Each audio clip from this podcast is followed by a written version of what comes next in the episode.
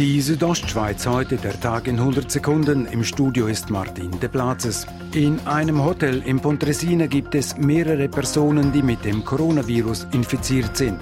Vier sind in Isolation, 16 in Quarantäne, eine Person ist im Spital.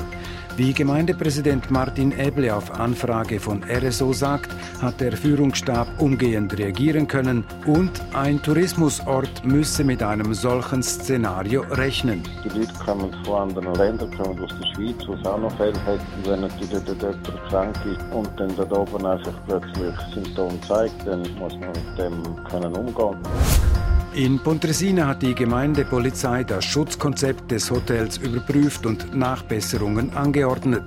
Dabei handelt es sich gemäß Gemeindepräsident Martin Ebli um Details. Zum Beispiel mit der Unterkunft der Mitarbeiter, dass dort halt auch Bilder nachgefragt wird, dass das alles okay ist.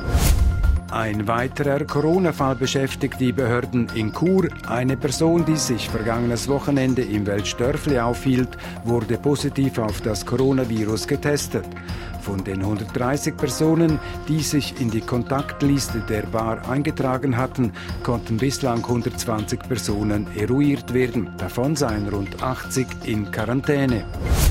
Die Ems Chemie muss wegen der Corona-Pandemie Einbußen hinnehmen.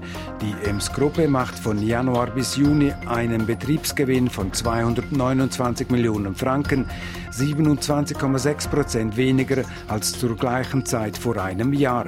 Kurzarbeit oder Entlassungen gebe es deswegen in der Schweiz aber nicht, sagt M-Chefin Magdalena Martullo. In der Schweiz haben wir jetzt ein sehr gutes Modell mit der Gleitzeit, wo wir in den letzten Jahren immer Zeiten aufbauen haben und die können wir jetzt nehmen. Das heisst, die Mitarbeiter haben immer den gleichen Lohn und wir müssen auch nicht irgendwie entlassen. Die Südostschweiz heute, der Tag in 100 Sekunden, auch als Podcast erhältlich.